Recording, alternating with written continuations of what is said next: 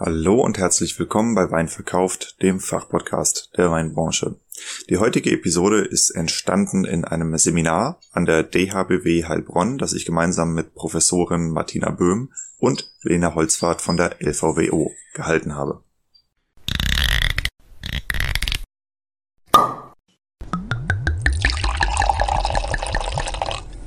Wein gibt es nur, wenn die Winzerinnen und Winzer davon leben können. Deshalb untersuchen wir hier, wie man florierende Weinmarken aufbaut und wie du eine derart starke Nachfrage generierst, dass du deinen Wein nur noch zuzuteilen brauchst. Du hörst Wein verkauft, den Fachpodcast der Weinbranche, und hier geht es um die Kunst des Weinverkaufens. Wir sprechen über messerscharfe Positionierung, visionäre Verkaufstechniken, unterbewertete Nischen und entstehende Märkte im Wine-Business.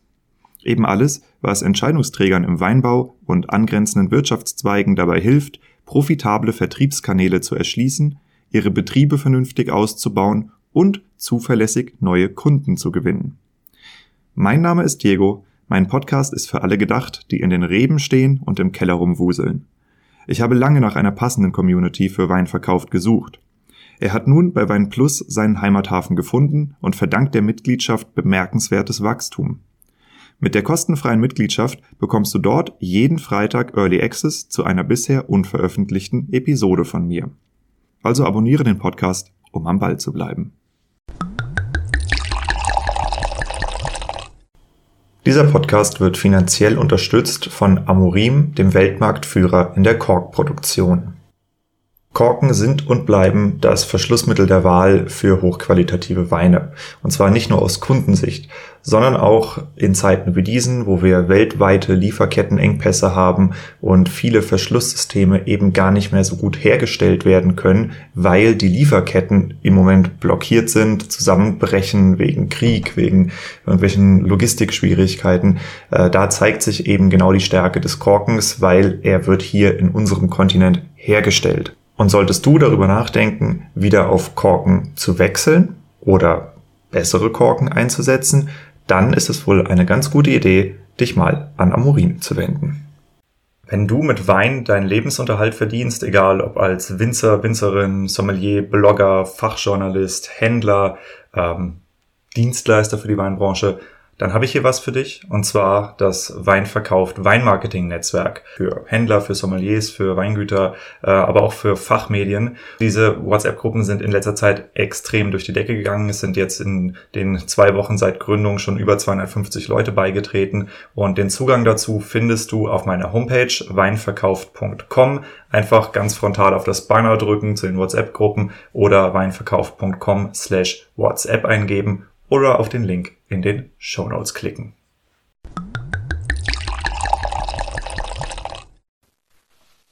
Moin Moin! Mein Name ist Daniel Eilers, ich bin Hamburger Winzer und studiere aktuell Weintechnologie Management in Heilbronn und Weinsberg. Und genau in diesem Studiengang nehmen wir aktuell zusammen mit Diego Weber von Weinverkauft einen Podcast auf. Hierfür bin ich ins Remstal gefahren zum Weingut Beurer, weil ich mich über Trollinger, Naturwein und überhaupt Spitzenweine unterhalten wollte. Viel Spaß beim Zuhören und gib ihm!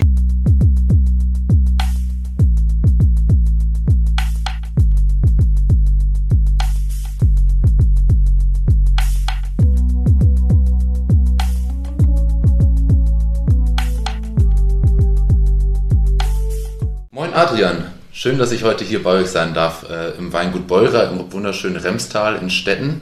Hi, also es freut mich, dass du den Weg zu uns gefunden hast und ich freue mich drauf, ich bin gespannt. Ja, mega cool. Es ist für uns beide eine Premiere, hier einen Podcast aufzunehmen. Ich mache das im Rahmen meines Studiums. Ähm, du bist jetzt auch zufällig eingesprungen für deinen Papa, der gerade noch äh, andere Termine hat. Ihr seid kurz vorm Urlaub.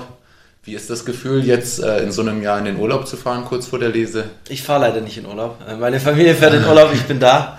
Ähm, genau, nee, Papa musste spontan weg gerade. Ähm, ich bin froh, dass ich einspringen kann und dass wir das gut hinkriegen, hoffentlich. Ähm, ja, kurz vor der Lese in Urlaub, denke ich, ist der einzige richtige Zeitpunkt, wenn ich jetzt denn in Urlaub gehen würde, was ich nicht mache. Ähm, ich habe Stuttgarter Weindorf und habe danach in Esslingen die Veranstaltung. Das wird eigentlich ganz cool. Bin über den Sommer immer sehr eingespannt. Ich gehe dann lieber im Winter mal ein bisschen länger in Urlaub. Ja, mega nice, ey.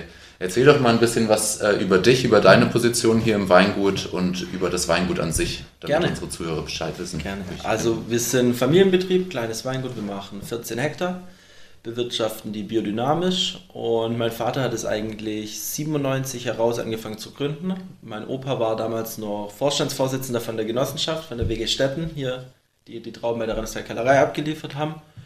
Und mein Vater wollte dann, hat Technikerschule in Weinsberg gemacht und danach bei Elisabetta Foradori gearbeitet und wollte dann irgendwie was eigenes machen. Wollte da ziemlich früh und ziemlich schnell schon Bio machen, war sich da immer sehr sicher und hatte, finde ich, ziemlich jetzt aus meiner Sicht heraus, ich spreche nicht für ihn, nur wie ich das mitbekommen habe, einen ganz guten Plan davon, wo er hin will. Und genau, hat dann angefangen umzustellen, sind dann seit 2004 biozertifiziert, seit 2008 auch biodynamisch. Ja, genau, seitdem ist die Zertifizierung da. Und seitdem geht es stetig weiter, ja. Die Weine sind alle spontan ausgebaut und so wächst es Stück für Stück. Meine Position ist noch recht entspannt, also ich mache die ganzen Veranstaltungen nur. Ähm, genau, und mache langsam immer mehr im Vertrieb, habe ein, zwei Kunden, wo ich inzwischen betreue aber bin jetzt auch selber noch studieren in Geisenheim. Also ich habe noch Zeit. So alt ist er ja noch nicht zum Glück. Ja. Welchen Studiengang studierst du dann? Ich studiere IWW, also internationale Weinwirtschaft. Habe ich für mich so entschieden, dass ich da mehr, drauf, mehr Lust drauf habe, wie Weinbau und Önologie. Einfach weil ich war schon in der Realschule immer so derjenige, ich wollte lieber was arbeiten. Ich war nie der allerbeste Schüler. Habe dann was anderes zwischendrin noch gemacht, habe sehr viel Handball gespielt in der Jugend, war viel unterwegs, viel auf Spielen, und ja, jetzt zehn Jahre nach dem Realschulabschluss später gefühlt sitze ich wieder in der Uni. Ist anders gekommen wie geplant, aber ich habe einfach gesagt, ich möchte lieber den Teil, wo ich nachher im Job auch am Schreibtisch machen muss, wo viel Vermarktung dazu gehört und einfach auch die rechtlichen Dinge sind schon interessant und wichtig und bin ich der Meinung, dass ich für mich persönlich, für meine Zukunft aus dem Studiengang mehr herausholen kann. Ja, nice, weil du das Schaffen auch schon von, von der Pike auf mitbekommen hast oder wie ist das? Hast du auch eine Winzerlehre zwischendurch gemacht? Genau, ja, stimmt, habe ich ganz vergessen. Winzerlehre habe ich gemacht. Das war sehr spontan, um ehrlich zu sein. Deswegen habe ich das erste Lehrjahr, ich habe sie verkürzen können und habe das erste Lehrjahr bei uns hier zu Hause gemacht im Betrieb und war dann im zweiten Lehrjahr in der Pfalz bei Birklin Wolf. Und ich muss sagen, dieses Jahr in der Pfalz hat mich extrem geprägt. Menschlich wie auch einfach weintechnisch. Ich habe davon Nicola Libelli als Kellermeister, wo unser Chef sozusagen dort war, oder Chef war, wirklich extrem viel mitgenommen, was Trinken auch angeht, wirklich Weine probieren, sensorisches Probieren. Unser direkter Vorgesetzter Lukas, ähm, auch jemand, von dem ich sehr, sehr viel gelernt habe, wo einfach in einem Jahr ein sehr großer Input stattgefunden hat. Doch, ja. Und jetzt habe ich das Glück, der Live, mit dem habe ich dort so zusammen in der Pfalz schon gewohnt, der hat mit mir die Lehre dort gemacht, mit dem bin ich jetzt auch in Geisenheim. Und es ist eigentlich ganz schön und wir gehen so beide so gemeinsam tasten uns in das Thema immer weiter ran und es macht immer mehr Spaß. Eigentlich ganz cool. Ja, mega cool. Und äh, ich meine, ich habe auch was gesehen, äh, dass du auch schon ausgezeichnet worden bist unter die, die Top. Feinschmecker war das, oder? Ja, genau. Das war dieses Top 30 unter 30. Ja, war cool. Es kam überraschend, aber wo wir dann auch, wo ich mit der Redakteurin gesprochen habe, es war eigentlich cool, weil ich doch irgendwie schon mehr kleinere Projekte und größere Projekte irgendwie gemacht habe, wie mir selber bewusst war. Und irgendwie machen mir diese Veranstaltungen und Projekte groß, sind einfach total Spaß. Ja. Und bin ich, fand ich schön, dass es honoriert wurde. Ich weiß nicht, ob honoriert das richtige Wort ist, aber ich fand es schön. Ja, mega cool. Also freut mich jetzt auch, dass wir hier spontan jetzt äh, einfach miteinander reden können, weil wir auch vom Alter, denke ich, relativ äh, nah aneinander dran sind und das äh, einfach spannend ist, jetzt hier über die Weine zu sprechen. Gerne. Ähm, ich möchte mich gerne ein bisschen über den Trollinger mit dir unterhalten. Soll ich uns gleich mal einen Schluck einschenken, dass wir auch wissen, wovon wir reden? Gerne. Kein Wein-Podcast ohne ohne Wein. Ohne Wein. so, bitteschön. Vielen Dank. Vielleicht kannst du uns kurz sagen, was du uns gerade ins Glas einschenkst? Ich schenke uns jetzt gerade 21er Trollinger ein, das aktuelle Jahrgang. Genau, ist bei uns im Gutsweinbereich. Und bevor die Frage am Schluss immer kommt, handle ich es gleich am Anfang, kostet Endverbraucher 10,50. Das ist direkt, dass dieses Preisthema weg ist und dann jetzt können wir über den Wein reden. Ja, nice, okay. Ja, Trollinger ist ja eine, eine Rebsorte, die, ähm, sag ich mal, geschichtlich, auch genossenschaftlich, ähm, sage ich mal, einen zweifelshaften Ruf bei vielen Menschen mhm. hat, ähm, aber jetzt gerade auch wieder im Kommen ist, irgendwie auch wieder eine Trend-Rebsorte ist. Wie ist das bei euch im Betrieb? Was für eine Rolle nimmt der Trollinger bei euch ein? der Trollinger hat schon immer, sage ich mal, einfach auch, wir sind aus einer Genossenschaft herausgekommen. Und wie du schon sagst, ein Trollinger war früher eine Traube in der Genossenschaft zum Abliefern, mit der hat man Geld verdient. Das muss man ehrlich sein. Also es hängen gute Erträge drin. Und ja, und das, ich denke, das Problem eine Zeit lang der Genossenschaften oder auch Betriebe im Allgemeinen, jeder, manches Problem war vielleicht, dass man versucht hat, aus diesem Trollinger einen kräftigen, schweren Rotwein zu machen. Und ich finde, also meiner Meinung nach oder unserer Meinung nach hier im Betrieb ist er das einfach nicht. Sondern uns geht es darum, den Trollinger leicht, frisch, trinkig auszubauen. Und ich sehe das auch gar nicht unbedingt immer als diesen Rotwein, dass ich das jetzt in dieser Kategorie total sehe. Du siehst, der ist gekühlt. Also wir haben ihn jetzt im Glas für euch daheim. Ähm, servieren den eigentlich immer recht kalt. Wenn es nach mir geht, gerne auch noch mal einen Ticken kälter. Ja. Ähm, genau. Und ja. geschichtlich, wir haben die Sorte schon immer gab Betriebe, wo ein bisschen sich davon distanziert haben. Bei uns war es eigentlich immer okay. Und ja, jetzt in den letzten Jahren, wie du schon gesagt hast, erlebt es eine riesige Renaissance und kommt total zurück. Es liegt wahrscheinlich auch daran, dass er einfach anders ausgebaut wird. Also ich, wir haben hier jetzt einen Wein in einer, ja, in einer blassroten Farbe, also wie ein ganz leichter Spätburgunder vielleicht schon. Manch einer hat schon fast ein Rosé, nur einen kleinen Ticken, kleinen Ticken heller ist. Aber total schön, ansprechende Farbe, einfach jetzt um auch so ein so einen Sommerrotwein zu haben, der einfach ja, in der Farbe schon zeigt, dass es was Trinkiges ist. Ich würde, da hat eine leichte Spontinase, also ja, man merkt doch, dass Reduktion ist schon da. Auf jeden Fall. Definitiv. Also macht schon für, für den erfahrenen Weintrinker richtig Bock, wenn man reinriecht, weil man einfach weiß, da ist Potenzial drin, was man jetzt bei einem Trollinger nicht unbedingt so erwartet. Ja, und ich finde auch das Schöne, ich weiß es nicht, ich müsste jetzt lügen, ich muss drauf gucken. Ich meine 10,5 oder 11 Volumenprozent jetzt in dem Fall, letztes Jahr glaube ich 10,5, dass es halt einfach trotzdem eine Substanz hat, obwohl wenig Alkohol drin ist. Du, also weil Alkohol ist immer ein Geschmacksträger, haben wir alle gelernt und ist auch richtig und wahr. Aber ich finde, bei dem Trollinger überrascht mich jedes Jahr, wie doch wirklich, du hast wirklich einen Mund voll Wein. Also da kommt wirklich Wein rum bei leichtem Alkohol und ein super erfrischendes Trinkerlebnis. Muss man vorsichtig sein, weinrechtlich und mit erfrischend und allem bei Wein, aber ich finde es wirklich leicht und erfrischend. Ja, und ganz, ganz eleganten, feinen Gerbstoff. Schön, schönes Spiel mit der Säure auch im, im Mund. Wie lange ist der jetzt schon auf der Flasche, der 21er? Ähm, den haben wir das erste Mal gefüllt im Ich müsste lügen. Ich weiß es nicht ganz genau. Also der ist immer so, wir als erstes füllen wir in der Regel die Weißkiwi in den Riesling Gutswein. Mhm. Und dann gucken wir, dass wir beim Trollinger schon irgendwann im Anfang des Jahres, dass wir auf den Sommer hin da ist, weil es ist ein Sommerwein. Und ja, genau. Ist dann auch immer so schnell wieder aus, deswegen ist es immer schade um den Trollinger, ja. Und wie läuft dann die Vinifikation ab? Ist da, ich stelle mal, bei euch wird wahrscheinlich jeder Rotwein vergoren sein? Ja, genau, also da hätten wir auch gar nicht ja. die Mittel und wollten es auch nicht das anders machen. Also bei uns ist jeder alles Maische vergoren. Ähm, ganz genau. Und dann ist es im Holz ausgebaut, aber halt gebrauchtes Holz. Einfach, dass wir nicht dieses Gerbige, was wir ein Stück weit drin haben, aber wir wollen da jetzt nicht einfach wie jetzt oftmals in einem Rotwein oder in einem kräftigen Burgunder oder so, dass man wirklich dieses Holz und diese Cremigkeit in diesen Schmelz mit reinbringt, sondern wir wollen hier schon das Straighte, wir wollen die Säure und wir wollen die Geradlinigkeit.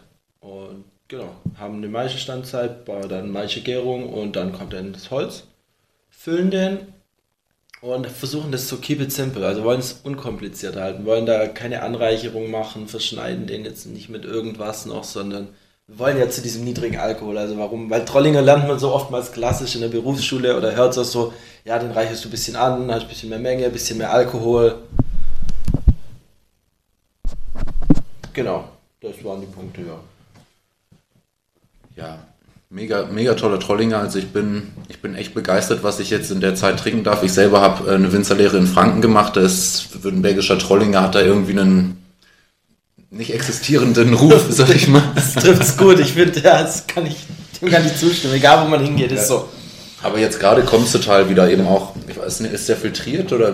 Nee, der ist unfiltriert, der ist halt relativ ja. klar abgezogen. Also gucken dann beim Abziehen vom Füllen, dass wir einfach mit dem, jetzt für die Kunden oder für die Leute, wo es hören, wo es nicht wissen, einfach quasi, wenn wir den Wein aus dem Tank oder aus dem Fass rauspumpen, dass wir mit dem Anstechern so ein kleines bisschen über dem Boden bleiben, dass wir den Trub nicht mit reinziehen, aber halt so klar sind, dass wir es nicht nochmal filtrieren müssen, sondern den Wein ohne Filtration abfüllen können. Ja. Und trotzdem diese ganz, ganz minimal leichten Schwebstoffe, die geben ihm eben auch einfach diese schöne Naturwein-Optik. Kann man den Wein jetzt im Prinzip auch schon als Naturwein bezeichnen? Es ist ja nie irgendwas äh, wenn, wenn du mir die Definition von, von Naturwein gibst, dann äh, nein, also Spaß beiseite. Ich finde, es ist Naturwein, aber man muss so ehrlich sein und sagen, wenn man unser Riesling Gutswein, der filtriert ist, wo ein kleines bisschen mehr Menge auch dahinter steht, das ist auch Naturwein, weil im Endeffekt wir arbeiten bei uns draußen nach strengsten biodynamischen Richtlinien und im Keller verkehrt halt alles spontan, deswegen dauert es manchmal einen Ticken länger bei uns, deswegen haben sie auch die spontane Note oft. Und was willst du mehr Naturwein? Ich meine, wir arbeiten seit zig Jahren mit Maischestandzeit und wir können nachher gerne noch den ohne alles. Das ist der mit den vielen Monaten, anderthalb Jahre hat der jetzt Maischestandzeit. Der 218er liegt sogar noch auf der Maische. Ähm, ja, ist ja irgendwo auch Naturwein, ein bisschen anderer Naturwein, aber ich finde, wenn du sagst, Definition Naturwein trifft schon zu, trifft aber für alle unsere Weine im Weingut zu, obwohl wir keinen hochfarbenen Orange-Wein haben. So was haben wir gar nicht im Sortiment. Ja, genau, auf den Punkt wollte ich irgendwo auch hinaus, weil das finde ich immer, je trüber desto ist, desto Natur. Und genau da muss man halt sagen, nein, also erstmal wird Natur im Weinberg gemacht, oder? Dann im Keller, dass man nichts hinzugibt und wenn er dann trotzdem klar am Ende des Tages ist. Ähm, je nach Stil, was man mag, klar, diese, ja. dieser Hefetrubgeschmack, der ist ja auch einfach im Moment in und das mag man bei einem Hefe, Hefeweißbier, mag man das auch total gerne, ja. also warum nicht, aber es muss halt erstmal sauber sein, damit es auch ein guter Naturwein ist. Damit steht und fällt, finde ich gut, dass du sagst, damit steht und fällt für mich definitiv aus, darf keine Fehltöne haben. Und ich finde oftmals, wenn Weine als Naturweine vermarktet und verkauft werden, die einen Fehlton haben und man dann von den Winzerkollegen sagt, ja, das passt so oder das muss so, bin ich immer der Meinung, wenn du wählen könntest, auch als Winzer selber, wenn du ehrlich zu dir bist, du hast den Wein einmal so mit dem Fehler und einmal ohne den Fehler. Wenn du wählen könntest, du würdest immer den ohne Fehler wählen. Und ich denke, das muss der Anspruch von uns allen sein, gerade auch von Betrieben oder wo ich das Glück habe, in dem Betrieb aufzuwachsen, wo schon immer so arbeitet, dass man das auch kommuniziert, einfach um den Leuten klarzumachen, hey, Naturwein heißt nicht, der Wein muss einen Fehler haben, der Wein muss nicht stinken, der Wein muss nicht dreckig sein, sondern das geht auch in Saubern, das geht auch in Coolen. Das ist mir persönlich sehr wichtig. Ja, ja finde ich, find ich mega schön, wie ihr das macht. Also eure Weine, sowieso großes Kompliment. Vielen Dank. Alles, was ich bis jetzt probiert, äh, probieren durfte, war einfach mega. Ich glaube, ihr wurdet auch äh, ausgezeichnet. Zuletzt war das Falstaff, wo ihr sehr, sehr gute Bewertungen bekommen habt. Ich muss ehrlich sagen, ich weiß es gar nicht ganz genau. Bei uns ist Bewertungen immer, ähm, wir haben die Suckling-Bewertung und die Parker-Bewertung, wo uns sehr wichtig sind. Und genau alles andere, ich finde, in Deutschland sind die Schwankungen zwischen den üblichen Weinguides und Weinführern doch oftmals sehr hoch. Von, wo der eine Betrieb sehr gut bewertet ist und der andere wiederum sehr schlecht. Vielleicht ist es auch meine junge Generation, dass einem das nicht mehr ganz so wichtig ist, wie es vielleicht früher einmal war. Ja. Aber vielen Dank auf jeden Fall. Vielleicht kannst du die Geschichte vom Trollinger, wie du, soweit du dich zurückerinnerst, mhm. als sein Vater das Weingut übernommen hat, hattet ihr dann anteilig mehr und er ist zurückgegangen vom Trollinger und jetzt wollt ihr wieder mehr haben. Ähm, wie sind da die, oder grob? Ja, ich weiß worauf. Hm, Trollinger an sich hatten wir schon immer. Auf jeden Fall nicht in der Menge, wie wir ihn jetzt haben. Ist aber auch dem geschuldet, dass wir einfach früher nicht die Fläche hatten, wie wir sie jetzt haben. Also der ganze Betrieb ist gewachsen. Wir haben aber schon immer einen Weißweinanteil von 75 Prozent eigentlich. Oder 70 bis 75 Prozent ist eigentlich Weißwein bei uns. Davon wiederum auch der größte Anteil Riesling, über zwei Drittel davon wieder. Genau, im Rotweinanteil war der Trolling uns immer wichtig. Aber wie du auch gesagt hast, es war, früher waren es Flächen, die waren da, die hat man mitgezogen und hatte auch einen guten Wein draus Das war uns sehr wichtig. Und ich denke, deswegen hatten wir auch das Glück eben mit dem ganzen Exportthema beim Trollinger, dass das mein Vater einfach schon, ich weiß nicht, wenn du ihn schade, dass er nicht das, aber das ist ein ziemlicher Sturkopf. Sturkopf ist das falsche Wort, ist negativ behaftet, aber er hat eine Idee und zieht seine Idee durch und lässt sich da von niemandem reinreden oder da beeinflussen. Das finde ich sehr beeindruckend. Ähm, und so war das beim Trollinger auch. Er hat nie irgendwie, wir hatten nie einen kräftigen Trolling. Zumindest kann ich mich als Kind nicht daran erinnern, dass man mal jetzt als Kind schon Alkohol probieren durfte. Ähm, nee, aber dass der Trollinger kräftig war. Ich glaube, es war einfach schon immer so. Wie aber auch bei den Weißweinen. Das ist dieser Stil mit der Maischestandzeit, was ja jetzt auch wieder sehr cool ist momentan. Sehr hip und auch sehr gut ankommt und sehr gut schmeckt. Aber irgendwie habe ich jetzt das Glück, dass wir jetzt am Zahn der Zeit gerade sind. Aber mein Vater macht das einfach schon immer so und das ist sein Ding. Genau. Ist er dann auch vielleicht einer, der überhaupt Also irgendjemand muss es ja erstmal machen, damit so ein Trend dann aufkommen kann. Das, das muss durch irgendjemanden entdeckt werden oder gibt es da Vorbilder oder gab es Vorbilder ähm, für den? Also da würde, das würde es ihn sehr freuen, wenn er das jetzt gerade hören könnte, wie du das sagst. Ich denke, Vorbilder in der Form weiß ich nicht, aber einfach eine Person, von der er sehr viel gelernt hat, ist Elisabetta Foradori, wo er auch mit einem Fernatsch eine recht ähnliche Weinart und Weinstil hat. Bei ihr hat er viel gelernt, viel gearbeitet, erzählt er heute noch viel. Gerade Emilio, Sohn, ist auch sehr geschätzt, mit dem haben wir, rede ich auch sehr gerne. Und ja, vielleicht in die Richtung, dass so was ihn da sehr inspiriert hat, würde ich behaupten. Einfach diese leichte Art, schöne große Weine zu machen, die aber nicht unbedingt immer kräftig sein müssen. Doch, würde ich Elisabetta Foradori sagen, wäre da sein Vorbild. Muss man da oder dünnt ihr beim Trollinger dann auch schon aus oder ist es gerade gut, dass viel drin hängt, um diese Leichenweine zu erzeugen? Ah, ich denke, es kommt immer aufs Jahr an. Ich meine, jetzt in einem Jahr wie 21, was problematisch war, da hatten wir definitiv nichts auszudünnen. Da waren wir froh um jede Traube, die wir bekommen haben. Wenn das jetzt in 18 oder so, macht schon Sinn, dann vielleicht einmal durchzugehen. Aber ich bin auch ein Fan davon, das offen und ehrlich zu kommunizieren, dass man da jetzt nicht. Ich mag immer dieses nicht, ja, wir machen 40 Hektoliter pro Hektar oder wir machen 20 Hektoliter pro Hektar, weil im Endeffekt bis zu einem gewissen Punkt macht es Sinn, aber bei einem Trollinger ist es ein Gutswein, das steht bei uns im Gutsweinbereich und ich finde, das darf man offen und ehrlich kommunizieren, dass es nicht schlimm ist, wenn da auch mal 70, 80 Hektoliter drin hängen. Weil im Endeffekt, wir müssen davon leben, wir müssen Wein daraus machen und am Ende zählt das Produkt. Und das Produkt spricht dann da auch für sich, finde ich. Also bei einem Trollinger ein Ertrag, ja, bis, bis zu um die 80 ja. Kilogramm. Ist gerade auch ein Mittel, wenn mit dem Klimawandel, dass man sogar um mehr Qualität vielleicht zu erzeugen, auch mehr drin hängen haben muss, weil sonst die Alkoholwerte durch die Decke gehen und ja, definitiv. Also ist ein Thema. Wird vor allem, denke ich, immer ein größeres Thema werden. Wir haben hier in Städten noch zum Glück ein bisschen das Glück, dass wir einfach bis auf 420 Meter hochgehen können. Unser junge Schwaben wächst so auf 400 bis 420 Meter. Sind in dem kleinen Seitental, weil im Remstal ist es doch sehr warm, natürlich, aber wir sind immer noch eine sehr kühle Region. Wir sind eine sehr hohe Region. Wenn man uns mit anderen Regionen in Deutschland vergleicht, sei es die Pfalz, sei es Rheinhessen, ähm, sind wir mit, also die größte zusammenhängende Rebfläche, was Höhe angeht. Also wir spielen, kein anderes Anbaugebiet hat die Höhe, die wir hier haben, außer jetzt am Bodensee haben wir vielleicht ein paar kleinere Ausnahmen noch natürlich. Ähm, ja, und das spielt uns hier sehr in die Karten, uns allen, dass wir da wirklich die Möglichkeit haben, noch ein bisschen zu arbeiten und zu spielen und da noch nicht ganz diesen Druck zu spüren, zum Glück. Also nochmal zu dem Wein, es ist wirklich jetzt für den Sommer einfach ähm, richtig toll, weil er diese, diese Klarheit und eine gewisse Brillanz einfach mit sich bringt, ähm, nicht zu schwer ist und dann aber diese roten Früchte einfach mitbringt, die man beim Weißwein eben nicht hat. Also wenn man das geschmacklich mag und jetzt bei so einem Wetter, wie wir es im Moment haben, schön gekühlt, macht richtig Spaß. Also mein, mein Schluck ist auf jeden Fall schon weg.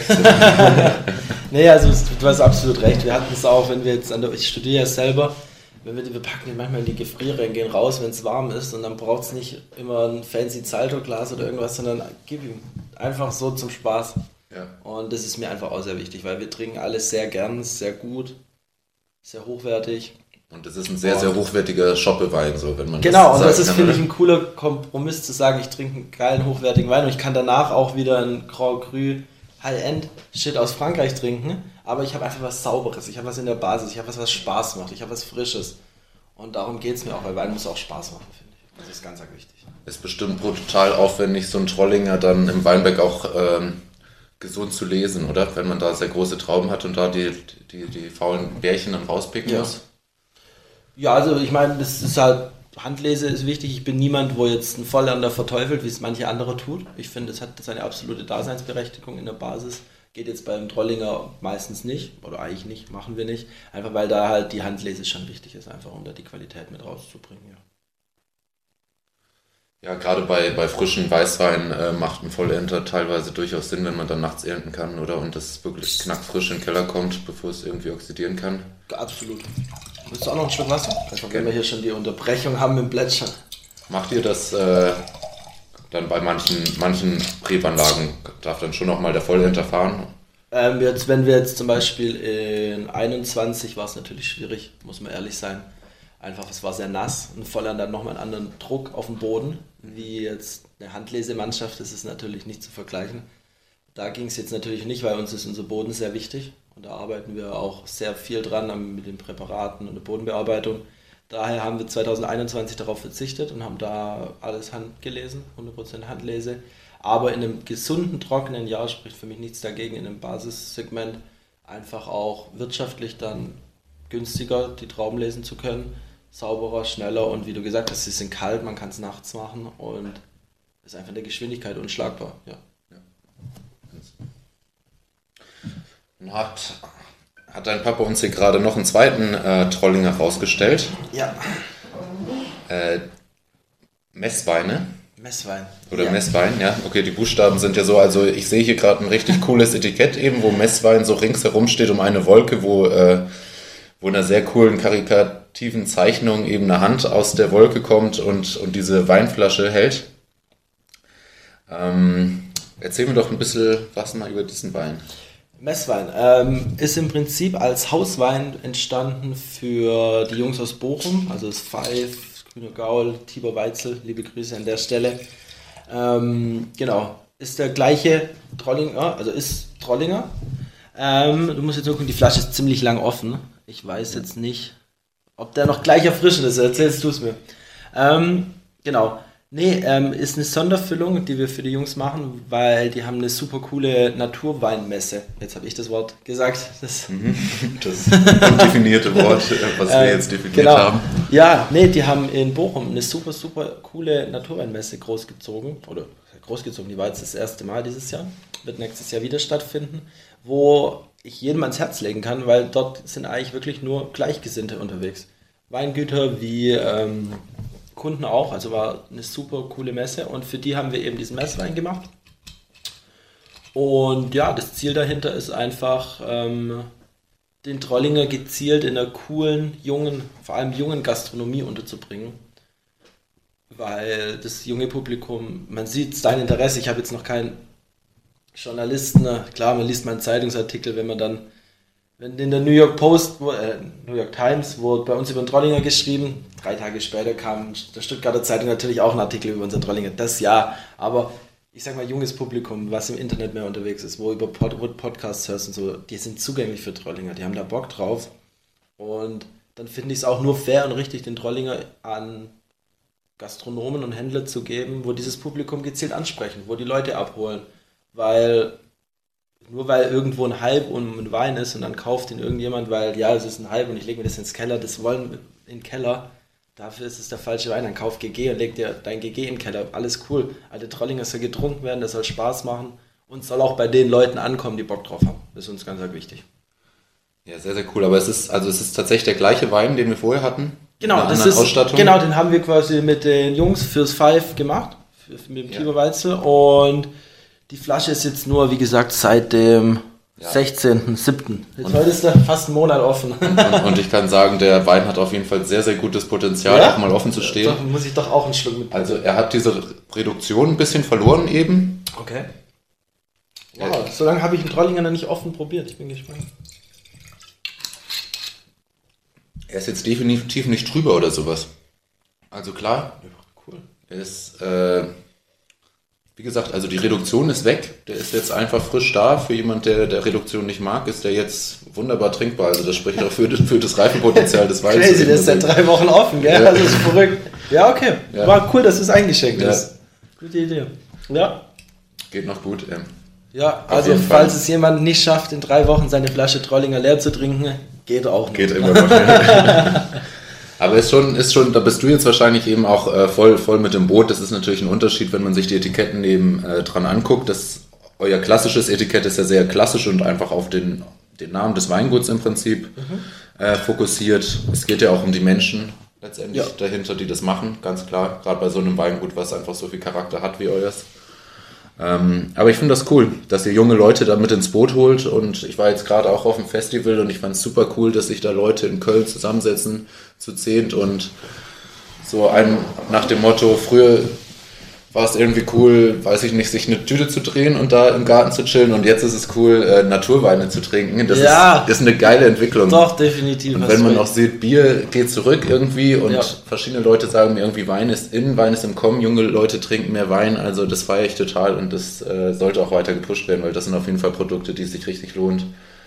Ähm, ja, mit seinen Freunden auch schon in jungen Jahren zu genießen. Definitiv, ja. Richtig cool. Also ich denke, das ist auch eine Ausstattung, um, äh, um da mehr, mehr zu machen. Aber jetzt äh, könnt ihr gar nicht so viel Trollinger verkaufen, äh, beziehungsweise herstellen, wie ihr verkaufen könntet. Erzähl doch mal. Leider, was ja. Hat das mit eurem amerikanischen Absatz jetzt auch auf sich? Ja, ähm, man muss ehrlich sein, wir haben mit vom Boden einen super Importeur, wir haben coole Jungs dort drüben und genau, die haben den Trollinger vor ein paar Jahren schon entdeckt, bisschen früher wie die Kunden hier und haben dann am Anfang immer wieder mal ein paar Cases bestellt und gemeint, boah, das läuft gut, cool. Und inzwischen sind wir wirklich mit denen an dem coolen Punkt, dass sie halt jedes Jahr fragen, wie viel Trollinger können wir haben. Ist dann als familiengeführtes Weingut, wo man gucken muss, wie man wirtschaftet und das alles passt, natürlich auch verlockend, sage ich erstmal, weil im Endeffekt, du hast einen Kunde, kannst sagen, hey, hier, ich habe 10.000 Liter Trollinger dieses Jahr produziert, zack, verkauft. Ähm, machen wir es so nicht, einfach aus den Gründen, wo ich dir vorhin auch erklärt habe, dass es uns wichtig ist, dass es der Wein halt auch, auch ankommt, wo es getrunken wird und schmeckt. Was er dort definitiv macht. Wir füllen ganz viel Trollinger in der Magnumflasche, aber dann wieder mit Schraubverschluss für ein paar coole Läden. Selber waren in New York, da gibt es wirklich, es gibt coole Pizzaläden, wo du wirklich ein geiles Stück Pizza isst und trinkst dazu dann Trollinger von uns. Das ist cool. Ja. Und es ist auch wirklich eine Ehre irgendwo ein Stück weit und definitiv und es wird auch sehr ähm, sehr gewert, wertgeschätzt. Ja. Und das ist schön. Aber uns, wir fahren jetzt so den Deal, dass wir sagen, so 70 bis 75 Prozent kriegen die Amerikaner, wird in den USA verkauft, hauptsächlich ähm, an den Küsten. Ja, genau. Großer Teil geht dann noch, also geht noch ein Teil nach Kanada, haben wir zwei Staaten noch. Ähm, genau, und alles andere versuchen wir eben in der Gastronomie oder bei den Händlern zu positionieren, wo wir sagen, da ist uns wichtig, dass der Trollinger ankommt. Bei uns auf dem Hof ist auch so, wir haben immer, legen uns immer ein paar Flaschen, reservieren wir uns selber, dass wir sagen, wenn jemand auf den Hof kommt oder samstags kommt mal jemand und sagt, er kauft einen Riesling, das und das. Und er hat da in dem Podcast und er hat in, der, in dem Artikel, hat über den Trollinger gelesen, er hätte gerne eine Flasche, dass derjenige dann auch eine Flasche Trollinger kaufen kann. Weil wir sagen, irgendwo ist auch. Ich selber bin da hin und her gerissen. Auf der einen Seite ist praktisch zu sagen, nee, der ist ausverkauft, gibt es nicht, aber es ist auch schön für die Leute, wenn das Interesse dahinter besteht. Und es ist ja irgendwo, Missionarsarbeit ist es nicht, weil es gab den Trollinger schon, der ist schon gut gelaufen und es gibt auch inzwischen viele andere coole Betriebe, wo uns super Trollinger machen.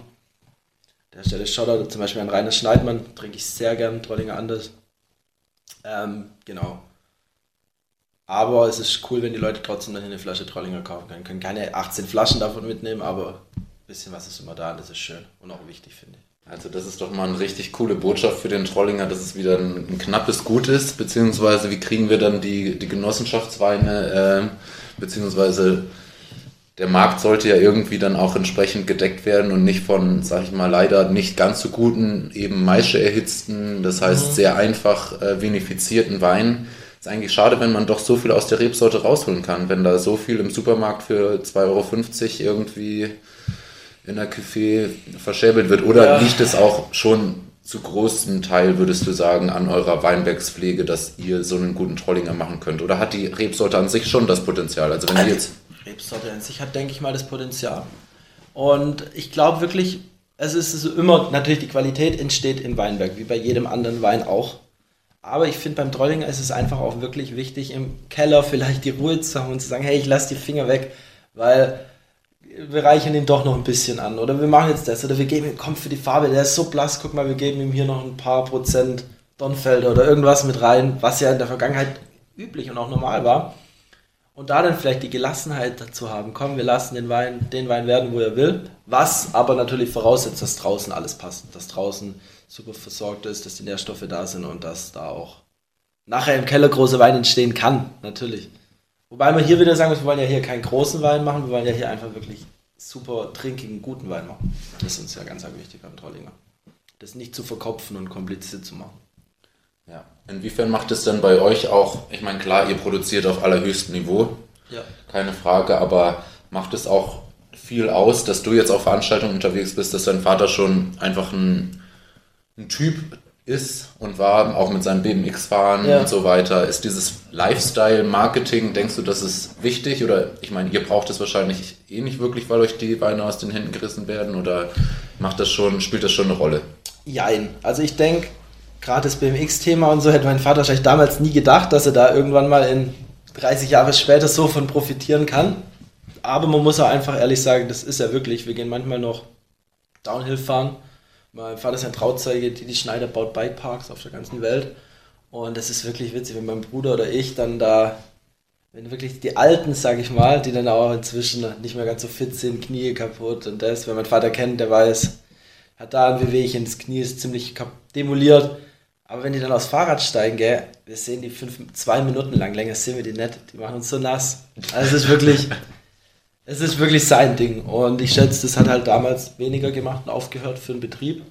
Aber das merkst du heute noch, er ist wirklich einfach ein Sportler, Extremsportler in der Hinsicht, es macht ihm einfach Spaß. Und er macht eigentlich, so bin ich auch ein Stück weit, wer mich jetzt wieder besser kennt, weiß, auch gesagt, ich mache auch sehr gern, was mir Spaß macht.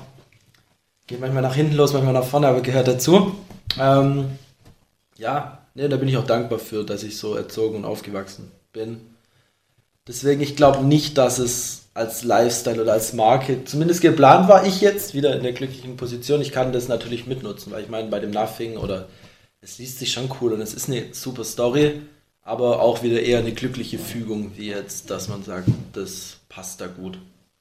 Lifestyle-mäßig, ich selber muss schon sagen, mir machen diese Veranstaltungen Spaß, gerade mit dem ganzen Jungwinzer-Thema. Uns ist wichtig, das Remstal zu pushen, einfach weil das Remstal als Region ist ja natürlich leider keine eigene Region, wir sind alle aus Württemberg hier.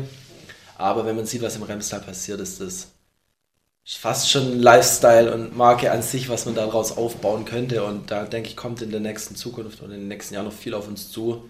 Einfach wenn man die Dynamik sieht, was hier an jungen Betrieben geht, was hier möglich ist, ist, glaube ich, sehr interessant, ja. Liegt das an den, an den Lagen an sich, dass die besonders ausdrucksstark sind? Oder liegt das auch an der Stadtnähe mit Stuttgart, dass man da einfach einen anderen Vibe, Vibe hat, als wenn man jetzt wirklich tief, ja, sag ich mal, irgendwo in den Wengert, äh, in einem kleinen Dorf Sehr diplomatisch am, ausgedrückt. Ein Stück weit vielleicht, ja.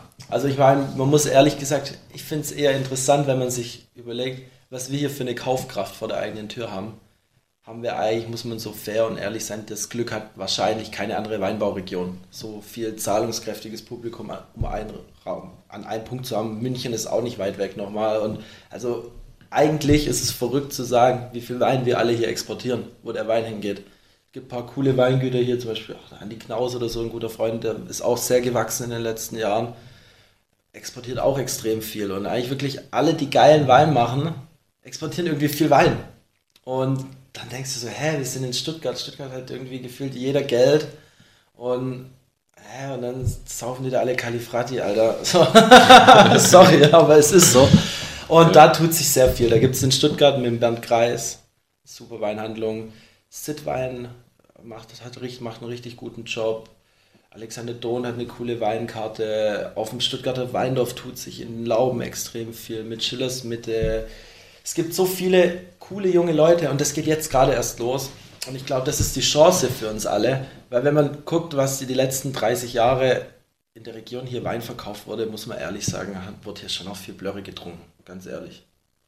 Und wenn man sieht, was die Generation jetzt hier gerade auf die Beine stellt, gastronomisch wie fachhandelstechnisch beim Berndkreis der Kilian macht, finde ich auch so super Job, ist ein bisschen älter wie ich, sind gut befreundet.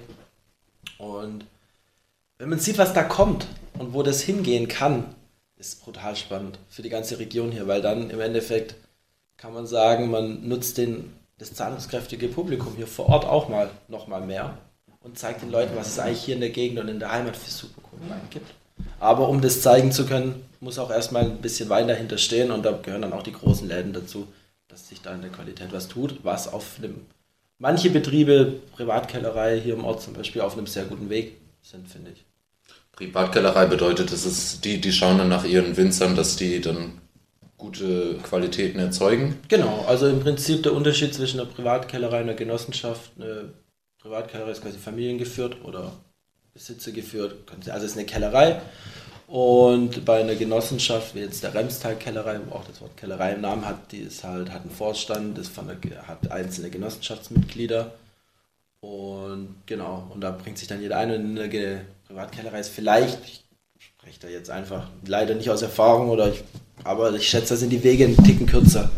Einfach wenn dann quasi einer da ist, der die Weine ausbaut, auf seine Lieferanten und seine Kunden, auf seine Lieferanten zugeht und sagt, hey, guck mal, wir machen hier ein bisschen, denke ich, ist saubere Arbeiten im Weinberg vielleicht ein bisschen einfacher. Weiß ich nicht, aber es denke ich auch. Ich meine, es gibt doch genug herausragend gute Kellereien, gerade wenn man nach Österreich oder so guckt. Südtirol, was weiß ich, gibt super Läden. Also ich denke, das ist eher einfach was, was wir hier in der Region ein bisschen in den Griff bekommen müssen. Geht da schon ein bisschen was? Sieht da was nach? Was, ich meine, irgendwann müssen ja auch junge Leute wieder jetzt gerade von der Uni oder so, werden auch irgendwie vielleicht in Genossenschaften äh, gehen, die jetzt als Quereinsteiger mhm. in die Branche kommen. Oder siehst du eher, dass sich die Privatweingüter dann vielleicht auch längerfristig vergrößern werden und, und durchsetzen werden? Das ist schwierig zu sagen, denke ich. Das ist so ein bisschen großer Blick in die Kristallkugel. Es wäre natürlich schön, weil ich selber muss ehrlich gestehen, wir machen ja mit unserer Jungwinzergruppe im Prinzip, wir machen jeder unseren eigenen Wein, aber irgendwo ist es ja wie eine kleine Genossenschaft. Man tut sich zusammen, weil ein Stand auf dem Stuttgarter Weindorf kostet so und so 4000 Euro. Man tut sich zusammen, weil das Kesselfestival zu bespielen ist alleine zu teuer. Wir machen es zusammen. Was ja eigentlich der Gedanke von der Genossenschaft ist. Wir bündeln unsere Kräfte, bauen den Wein gemeinsam in der zentralen Kälte aus, um wirtschaftlicher zu sein. Und ich mag diesen Gedanke extrem. Und ich muss auch ehrlich sagen, ähm, das kann funktionieren. Ich meine, guck nach Untertürkheim, super, äh, Kollegium, ähm, super. Ähm, Manufaktur, Entschuldigung, Manufaktur ja. Untertürkheim, ja. Ähm, super Laden und ja, ich denke, es ist, es wird Genossenschaften geben, wo da einen deutlichen Schritt machen, wo die jungen Leute kommen. Aber ich glaube, wenn der Schritt nicht gemacht wird, wird es ziemlich schnell ziemlich dunkel für viele andere Genossenschaften.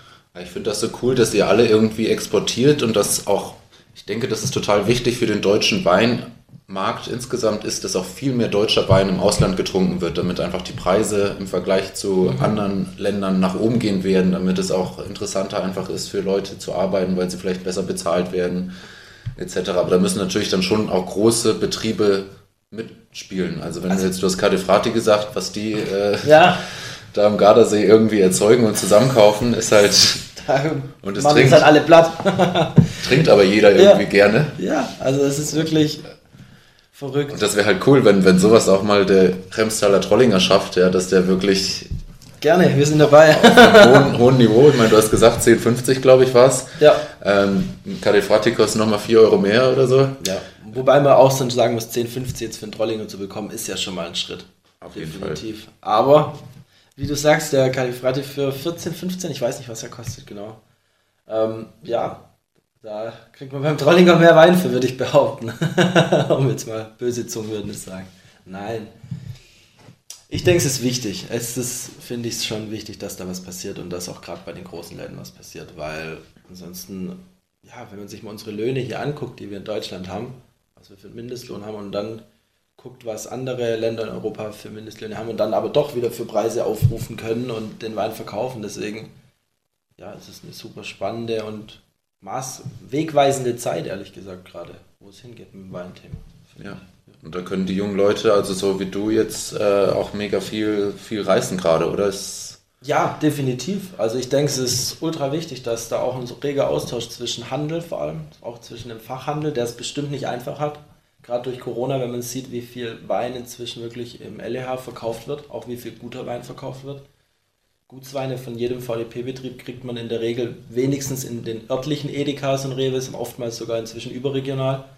Und ja, da ist es für den Fachhandel und die Zusammenarbeit zwischen Winzern und Fachhandel ultra wichtig zu sagen, hey, lass uns mit den Kunden reden, lass uns auf die Kunden zugehen, lass uns den Leuten erklären, was der Wein braucht, wie der Wein getrunken wird. Und um das zu erklären, braucht es wiederum solche Weine, wo nicht viel Erklärung bedürfen, sondern wo einfach Spaß machen können.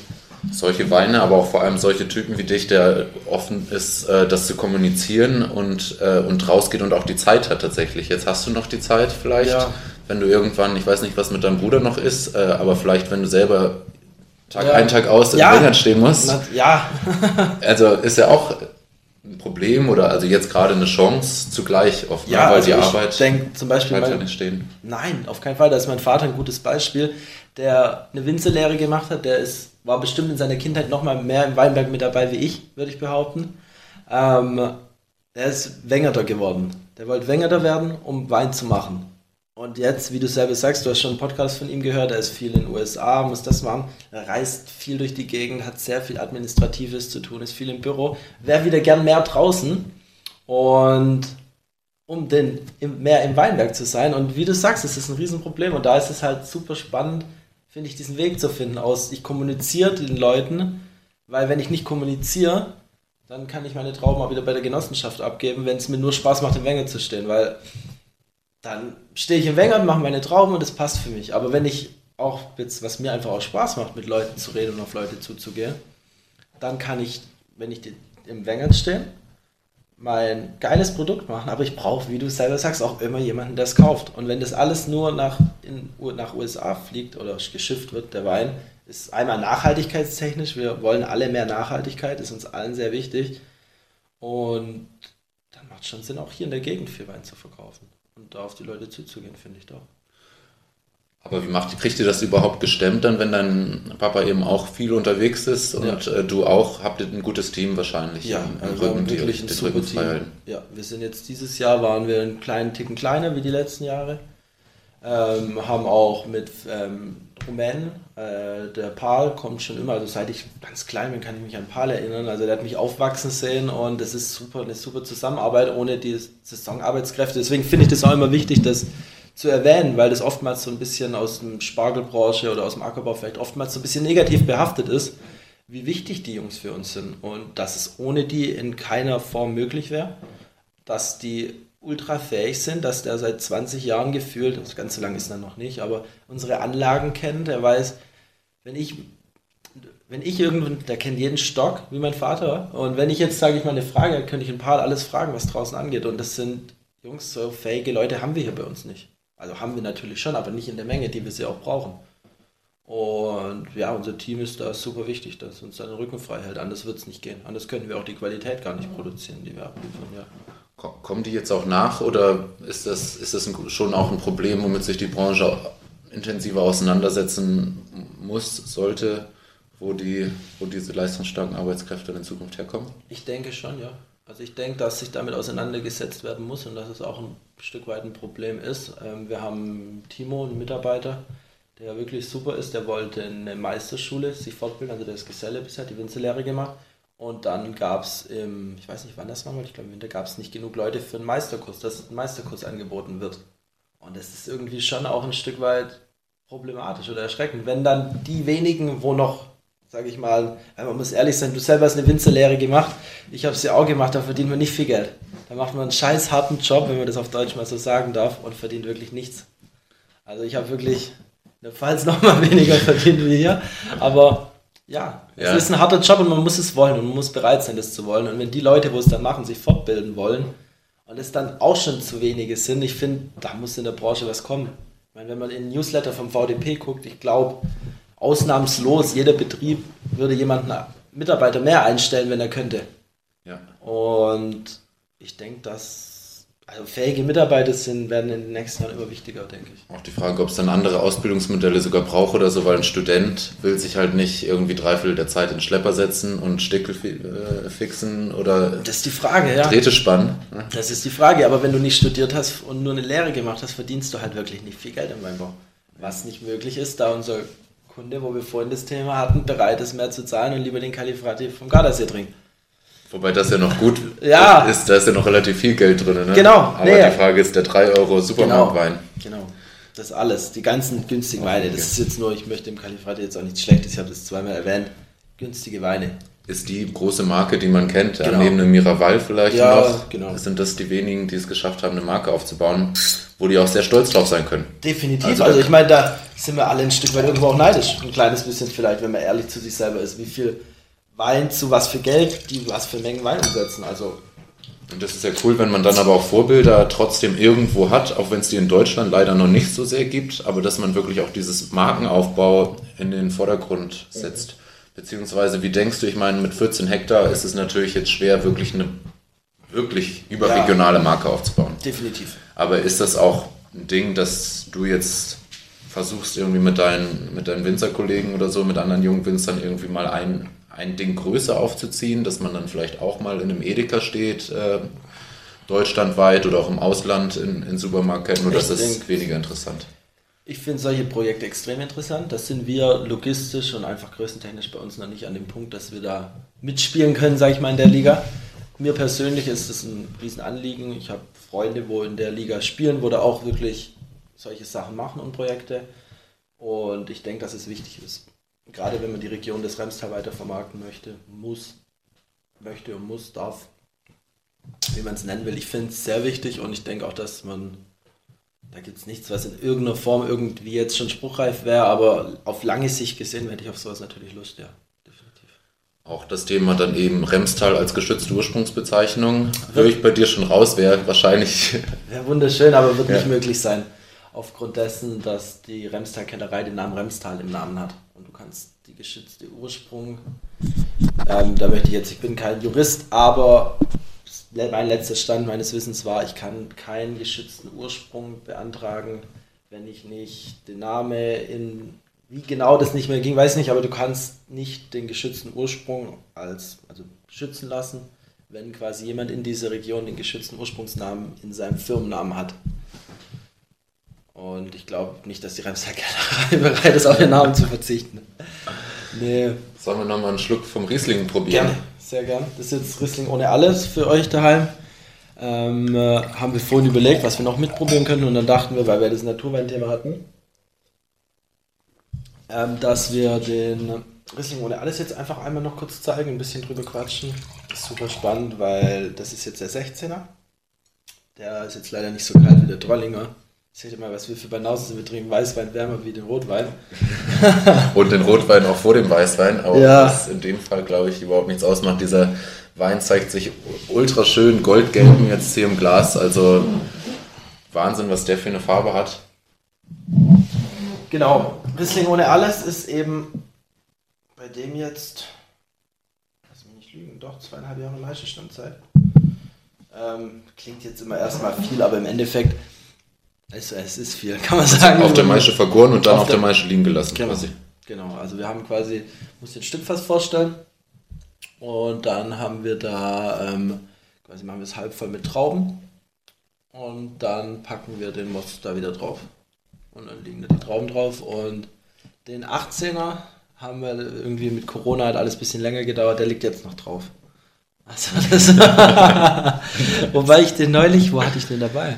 Gerade, ich glaube in Bochum haben wir den gezeigt und was in Ulm? Ich weiß nicht mehr. Auf jeden Fall ein, zwei coole, bei ein paar coolen Jungs haben wir neulich den 18er ohne alles getrunken und der liegt jetzt noch auf der den Trauben und es ist echt frisch und cool. Und das ist eigentlich super spannend und witzig, wenn man sieht, was du aus perfekten Trauben, das geht natürlich, da musst schon die Trauben einzeln für auslesen, aber wenn du siehst, was du aus perfekten Trauben Wein machen kannst, wenn die so lang an, der, an den Trauben sind, ich finde das, für mich ist das noch, ich hoffe, es wird immer so bleiben, ultra beeindruckend und auch ultra das Mysterium ein Stück weit irgendwo und ich finde es voll schön.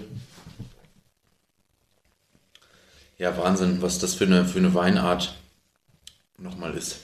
In was für einem, also in was für einem Behälter habt ihr das? Ist jetzt, liegt das im Edelstahl oder habt ihr da auch so Amphorengeschichten mit dabei? Nee, Holzfass. Ah, Im Holzfass, genau. Genau, also das ist dann einfach bis zur Hälfte mit den Beeren voll und dann wird es aufgefüllt. Und genau. dann ohne alles, tatsächlich ohne Schwefel gefüllt? Ah, ohne zugesetzten Schwefel, ja. Okay. Weil ähm, oftmals, man liest ja so viel von Wein ohne Schwefel und alles, aber jeder, der die Lehre gemacht hat und aufgepasst hat, weiß, in jedem Wein ist Schwefel drin. Aber da kommt kein Schwefel drauf. Also bei der alkoholischen Gärung entsteht als Nebenprodukt Schwefel und da wird kein Schwefel zugesetzt, gar nichts. Ja. Ihr habt eben die reduktiven Eigenschaften von den ganzen Gerbstoffen, die extrahiert werden aus, aus der Maische, ja. was, was den Wein natürlich frisch hält. Aber es ist schon sehr, sehr spannend. Ja, also ich trinke es selber auch sehr gern. Ähm, Gerade auch Riesling Kielsandstein bei uns bei den Ortsweinen ist auch so, finde ich, sag ich mal, super spannend, interessantes Thema, weil der auch ähm, ist auch im Holz, auch ein bisschen unfiltriert. Das ist das nächste hier, der ohne alles ist auch unfiltriert. Also der ist nur abgezogen und ist wirklich glasklar. Ist hochfarben und gelb, aber ja. klar. geile Farbe. Also schon ins Bernstein gehende. Ähm, und absolut fehlerfrei auch wieder. Ja, definitiv. Und da sind wirklich, ja, das sind dann so Teearomen, ne? so richtig schön Herbal. Mhm.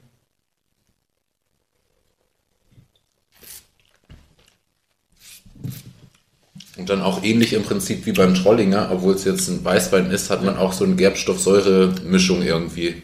Und ich finde es cool, dass diese Säure nach dieser langen Zeit trotzdem noch rüberkommt. Und ja. ich meine, bei uns machen die Weine auf der Art, wie wir sie ausbauen, machen alle natürlich einen biologischen Säureabbau. Und da finde ich es eigentlich schön zu sagen, dass wir trotzdem eine volle Reife haben. Die machen den Säureabbau und trotzdem hast du noch eine Säure mit drin. Und das finde ich, macht, wo es dann wieder dieses oftmals schnell breit werdende, was passieren kann, finde ich, bei einem Säureabbau, aber wieder eingefangen wird durch diese schlanke Säure, wo das aber schön zusammenhält, finde ich cool. Macht mir persönlich sehr viel Spaß beim Trinken dann immer. Mega. Also ist es wirklich ein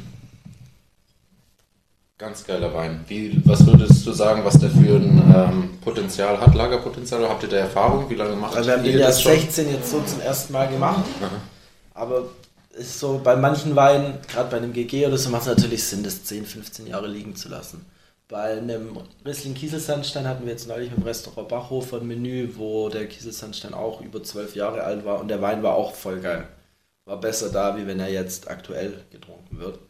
Sprich, da hat er auch ein hohes Potenzial. Bei dem kann ich es jetzt nicht sagen, aber einfach von der Machart her, wie der Wein gemacht ist, dass er so lange an den Trauben, an den Bären, in, mit den Bären im Kontakt war. Wüsste ich nicht, wann der oder nach wann er kaputt gehen soll. Also ich fände es super interessant, das jetzt schon zu wissen, aber ich glaube nicht, dass das ein großes Alterungsthema hat, weil im Endeffekt, was soll nach diesen zweieinhalb Jahren Meisterstandszeit noch passieren? Die Trauben sind ja jetzt raus mein Vater hat als Projekt, wir haben ein paar Flaschen sogar wieder Trauben reingeworfen. Aber die gibt es nicht im Verkauf. Die haben nur ein paar Freunde bekommen und er selber hat noch ein paar. Das heißt, man schenkt sich ein und dann kommt ein, zwei Träubel mit ins Glas rein. Muss das so ein machen oder das so Lillet bei Berry kommen die Trauben gleich mit Nein. Ähm, nee, einfach auch um, nice. um, ähm, um halt die Alterung nochmal zu testen, was, ob es was für einen Unterschied macht. Einfach weil mein Vater gern ausprobiert und halt einfach riesen experimentierfreudig ist bei allem und immer und das einfach wissen wollte. Und dann hat er gesagt, ja komm, dann machen wir einfach. Wie bei vielem, genau. Ja, richtig cool. Aber und Korken jetzt bei solchen Weinen, hat das einen speziellen Grund oder? Mm, ja, also ich finde die Diskussion super spannend, super interessant jetzt um Korken oder Schraubverschluss. Ich selber bin noch nicht tief genug im Thema drin, höre mir da viele Meinungen von, also viele fundierte Meinungen zu an und ich selber bin bei dem Entschluss, dass eigentlich ein Korken ist teurer, definitiv, muss man ehrlich sein. Ist einmal ein wirtschaftlicher Punkt. Und das ist halt einfach bei einem Wein, den du mit dem Schraubverschluss, also dem Edelstahl-Schraubverschluss füllst, den Wein, wo du abfüllst und den kriegst du auch wieder raus, wenn du den aufmachst und trinkst. Und bei einem Korken hast du immer das Problem mit, dass man Korkgeschmack drin sein kann, dass einfach mal zu viel Luft reinkommt, dass der Korken nicht sauber ist und aber es altert natürlich ein kleines bisschen. Interessanter, schöner ist Meinungssache, weil halt einfach ein bisschen größerer Austausch von Sauerstoff stattfindet. Ja, jetzt bei einem Riesling Gutswein zum Beispiel finde ich es einfach auch aus nachhaltigen Gründen, weil wenn man sagt, mit einer Kapsel, die recycelt werden kann, macht um einiges mehr Sinn, wie zu sagen, wir brauchen wirklich jedes Mal Korkbäume dafür, wenn eine Menge dahinter steht. Daher bei uns im Betrieb jetzt so gehandhabt, dass das große Gewächs ohne alles, also Riesling ohne alles, Sekundus und so, die haben ihren Korken und die anderen Sachen füllen wir mit dem Schraubverschluss. Gibt aber auch prominente Beispiele wie ein Silvaner Kreuz zum Beispiel von Weingut Luckert, wo auch mit dem Schraubverschluss gefüllt ist, wo brutal cool ist. Und ich denke, gerade aus jetzt natürlich wieder schwieriger, gerade momentan mit der politischen Situation und ähm, einfach mit Rohstoffbeschaffung werden die Kapseln natürlich auch teurer und sind auch schwieriger herzustellen. Aber einfach aus dem Recycling-Aspekt heraus ist es, denke ich mal, schon sinnvoll, mit der Kapsel dazu arbeiten. Wird auch eventuell auf die Flaschenform noch mehr ähm, Ausschlag geben, im Prinzip, was wegen Nachhaltigkeit, die Flasche ist ja schon auch ein großer Punkt. Der größte, oder? Meine ich, weiß nicht, ob ich fehl, also ich ja. meine der größte. Also ich glaube, eine dicke Flasche hier zu kaufen von einem lokalen Wein ist quasi schlimmer, als wenn du jetzt Literflasche aus Australien oder ja, sowas genau. trinkst, nachhaltigkeitstechnisch. Ja, ist so. Und ich meine, wir sind selber Demeter zertifiziert, uns ist das sehr wichtig. Es gibt sehr viele Betriebe, die Fair and Green zertifiziert sind. Einfach wirklich die Nachhaltigkeit wird dem Kunden immer wichtiger, aber ich denke auch allen, vor allem vielleicht auch jüngeren Leuten, uns allen persönlich ist die Nachhaltigkeit auch einfach wichtig, wenn man ehrlich ist. Und es ist ein Riesenkompromiss oder ein Riesenproblem, wenn man sagt, jetzt, wir haben ihn getrunken, der ist in einer relativ schwereren Flasche. Kostet aber auch 55 Euro. Kann ich von einem Kunden hinstellen und sagen, ich nehme die gleiche Flasche wie beim Trollinger und will aber 55 Euro. Und das ist das ich finde, ich bin bei sowas immer lieber ehrlich, wie zu sagen, ja, aber das ist. Nee, voll, so. klar. Das und ist es ist so. Und ja. kann ich jemandem erklären, ich will über 50 Euro für eine Flasche Wein und die ist in so einer ganz dünnen Flasche, durch die du ja, durchgucken kannst. Das ist noch in einer Literflasche. Ja. Das fand ich cool. Ich habe mit einem Schweizer letztens gesprochen. Ja. Und der macht ja mit Pferden und so und mhm. hat auch überlegt, am liebsten würde er alles in Literflaschen, die er am besten noch wieder zurückholt und wieder abfüllt. Ist ja der Super. beste, aber du musst das ja verkaufen können. Ja, ne? das ist also, wenn, wenn niemand angefangen hätte vor, ich weiß nicht, wann das losgetreten wurde, aber die Literflasche an den Endverk an Endkunde zu verkaufen. Hätte man gesagt, man bleibt bei der Literflasche, nur in der Gastronomie. Die ist vorbestimmt für die Gastronomen. Hey, besser wird's nicht. Also es ist super, wenn du eine Literflasche nimmst und die dem Gastronom bringst, die in einem Spül- oder Pfandsystem zurückkommen, wieder gefüllt wird.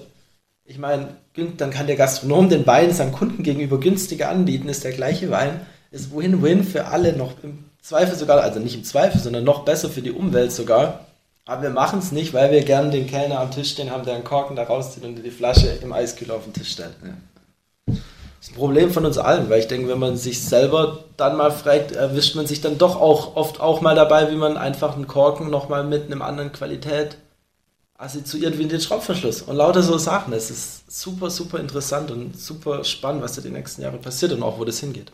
Ja, absolut. Also wäre eigentlich wünschenswert, weil im Prinzip so schlimm ist es ja auch nicht, wenn man es aus der dünnen Flasche, wenn, wenn der Inhalt dann geil ist, Ganz man gönnt genau. sich mal ein schönes Glas, wie du sagst, es muss auch nicht das beste Glas sein, aber ist ja scheißegal, der Inhalt ist ja das gleiche. Absolut. Absolut. Nee, sehe ich wie du. Ähm, vielleicht noch mal eine abschließende Frage oder noch zwei, drei Fragen, ja. aber eine jetzt mal das größte Glück äh, des Jahres, was würdest du sagen, ist so das, das Spannendste als, als Winzer, als aber auch als Sohn von einem Winzer? Was macht dir am meisten Spaß an dem Beruf? Oder? Spannend. Spannende Frage. Ähm, mm, das, also das größte Glück, sage ich mal, als Sohn eines Winzers jetzt in dem Punkt ist, dass mein Vater jetzt keine Zeit hatte aus einem familiären Grund, Grund und ich quasi schon die Möglichkeit habe, mit jemandem mit, mit dir zu reden, obwohl ich selber in der Branche, wenn man ganz ehrlich ist, noch nicht allzu viel gerissen habe. Für mein Alter sehr viel, aber nichts verglichen mit einem anderen erwachsenen Winzer.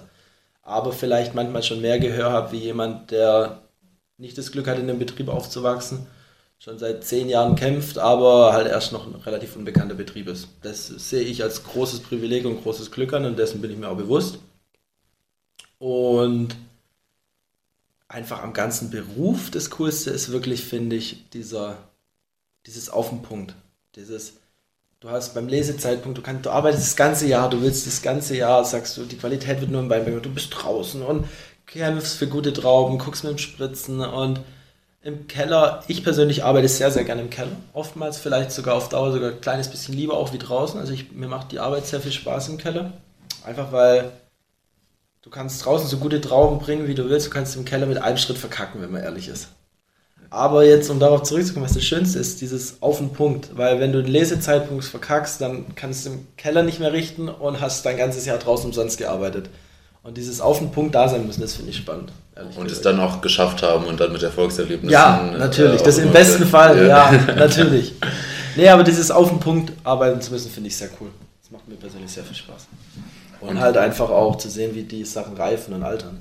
Ja, mega nice. Das wenn man da schon so früh in dieses Thema einsteigt, auch ja. ich als Quereinsteiger jetzt, äh, ist es so nice und was ich da noch in den nächsten, weiß ich nicht, wie vielen Jahrzehnten probieren werden darf. Ein ganz, ganz großes Glück in dieser Branche ja. auch gelandet zu sein. Das ja. freut mich. Reingeboren ja, oder cool. Quereinsteiger, aber auf jeden Fall. Aber beide Glück gehabt, dass wir jetzt hier am Tisch sitzen und den Wein trinken. Ja, mega. cool. ähm, Vielleicht magst du mir noch zwei Empfehlungen geben, ein inländisches Weingut und ein ausländisches Weingut, nachdem wir es da schon über welche hatten, die vielleicht nicht ganz so angesagt sind. ja, das muss ich mich nochmal hier entschuldigen. An der Stelle ist vielleicht ein bisschen arg rübergekommen, meine Meinung zu dem Thema. Ähm, okay. Inländisch. Ich tue mir bei sowas immer ganz arg schwierig. Ich meine, du hast ja schon einige Weingüter ja. genannt, äh, die du feierst und so hier aus der Region, sonst was. Aber ja. irgendwas, wenn du jetzt so eine Flasche Wein aufmachen ich müsstest, die nicht von euch kommt. Oh, das ist ultra schwierig, weil vor allem, ich hätte jetzt, also ich kann jetzt fünf Namen runterraten, wo ich sage, ja, wenn ich mich jetzt auf eins festlegen muss, ist ultra schwierig. Auch vom Typ vielleicht die Kombination her, wenn ich jetzt, wenn ich jetzt schauen würde, mit wem konnte ich mich jetzt nochmal unterhalten. Ich meine, das ist der erste Podcast, den ich aufnehme, aber mhm. so, wo du sagen würdest, das wäre wär jetzt ein cooles Gespräch, was ich dann führen könnte. Also hier in der Gegend gibt es natürlich auch viele coole junge Betriebe. Gerade zum Beispiel, was man jetzt Essling, Max Kusterer, hier in Städten, Moritz Heidle, ähm, Schweigheim, Michi Meier. Es, aber genauso kann ich in eine andere Region gehen und sagen, ich persönlich bin einfach aufgrund der Lehre, wo ich gesehen habe, wie es gemacht wird, ein Riesenfan von Nicola Libelli und Weingut Böcklin-Wolf. Selber trinken tue ich aber extrem gern Pinot von Rings oder Pinot aus Baden von Keller und Huber. Ähm, äh, ja, das können wir den ganzen Tag weitermachen. Ja, also ich, so, ich, egal, ja, wenn ich sag, schon, wenn ja. du sagst regional, kann ich dir da zwei, drei sagen. Wenn du, also ist, ja. Es definitiv. ist so viel, vielseitig, ja, und ich, ich, bin da voll bei dir. Es ist stimmungsabhängig und. Kannst für jede Rebsorte kann ich dir ein Lieblingsweingut sagen. So. Silvaner, ich habe in Franken Pizzolehre gemacht, ein Silvaner-Betrieb. Ein Silvaner ähm, ich selber persönlich trinke schon auch gern vom Carsten Saalwächter, auch wenn es jetzt eine andere Region dann ist, den Silvaner sehr gern. Aber jetzt auch zum Beispiel Mai sehr, sehr gerne. Das haben, wo habe ich es probiert eigentlich? Ich weiß nicht mehr, wo es war. Ich, wahrscheinlich auch in Geisenheim mit Freunden. Und es hat mir wirklich sehr gut geschmeckt, weil es halt einfach auch so, das klingt jetzt so klischeehaft, aber wirklich auch aus, was ausgedrückt hat und für was stand. So ja. einfach präzise war und halt trotzdem das Runde schön hatte. Also hat mir sehr geschmeckt. Also da durfte ich ja meine Ausbildung machen und ich glaube, er ist vom, vom Winzerhandwerk sehr nah an eurem dran. Mhm. Also noch nicht ganz so lange biologisch zertifiziert und so, aber einfach sauberes Winzerhandwerk ohne Zusätze im Prinzip. Das ist so. Das ist die Basis für was Cooles, gell? Ja. Also es ist schön, finde ich, wenn man das dann auch merkt, wie es einfach wirklich bestätigt und einfach auch so, wenn du sagst, wenn wir sagen, uns schmecken die Weine und du sagst, dort ist auch ehrliches Winzerhandwerk, das ist so gut, Gott sei Dank, so ist ja. cool, finde ich schön. Ja, voll, das ist das A und O. Und noch ein äh, Weingut aus dem Ausland zufällig, was dir irgendwie im Kopf rumschwebt oder jetzt im Moment weniger? Ich finde es auch absolut legitim, wenn man sagt, im Moment sind die deutschen Weine einfach auch voll im Durchstarten. Und die sollten einfach sowieso viel, viel mehr im Rampenlicht stehen, aber vielleicht fällt dir was ein. Also ich selber muss gestehen, ich trinke sehr gern die üblichen klassischen Verdächtigen in Frankreich aus dem Burgund. Trinke ich sehr, sehr gerne. Ähm, ja, möchte jetzt keinen Namen nennen, aber mir gefällt dieser klassische Stil schon sehr gut. Muss ja. aber ehrlich sagen, wirklich lieber alte Weltgeschichten jetzt neue Welt. Bisher habe ich jetzt ja. einen besseren Zugang zu gehabt. Ja. ja, man muss sich auch erstmal durch die ganze Welt durchtrinken, bis man das alles äh, vergleichen kann. Nee, also wenn ich jetzt, wenn ich, wenn du mir, mir verzeihst, dass ich kein Weingut, sondern eine Region aus dem Ausland, dann Burgund, ja, Frankreich. Safe. Definitiv. Geht immer, auf jeden Fall. Ja. Ja, cool. Dann bedanke ich mich auf jeden Fall für dieses Gespräch. War ich mega lässig. Bedanke mich, dass ich aushelfen konnte und hoffe, dass das für dich in Ordnung war jetzt. Ja, war perfekt. Cool. Also ich freue mich, ich bin mal gespannt, ähm, wie viele Zuhörer sich dieses Gespräch anhören werden. Und ähm, ja, freue mich äh, auf das auf den nächsten Podcast und auf die kleine, vielleicht Weinprobe, die wir jetzt noch zu zweit hier äh, ohne Mikrofon abhalten werden. Sehr gerne. Cheers. Cheers. Yo, das war mein erster Podcast mit Adrian Beurer. Vielen, vielen Dank nochmal, war echt ein super Gespräch und vielen Dank für das geile Weinpaket, was du mir noch gepackt hast. Ich habe die Weine sehr genossen und genieße sie immer noch. Ganz, ganz großes Kino. Ich freue mich, wenn ich weitere Podcasts produzieren werde. Ich weiß es nur nicht. Alles, was ich so mit Wein aktuell mache, findet ihr auf www.moinwein.de bzw. Instagram moin.wein. Folgt mir gerne. Vielleicht wird es noch weitere Podcasts geben. Es würde mich auf jeden Fall freuen, wenn euch dieser Podcast gefallen hat. Schreibt mir gerne Nachrichten ähm, und wir hören uns.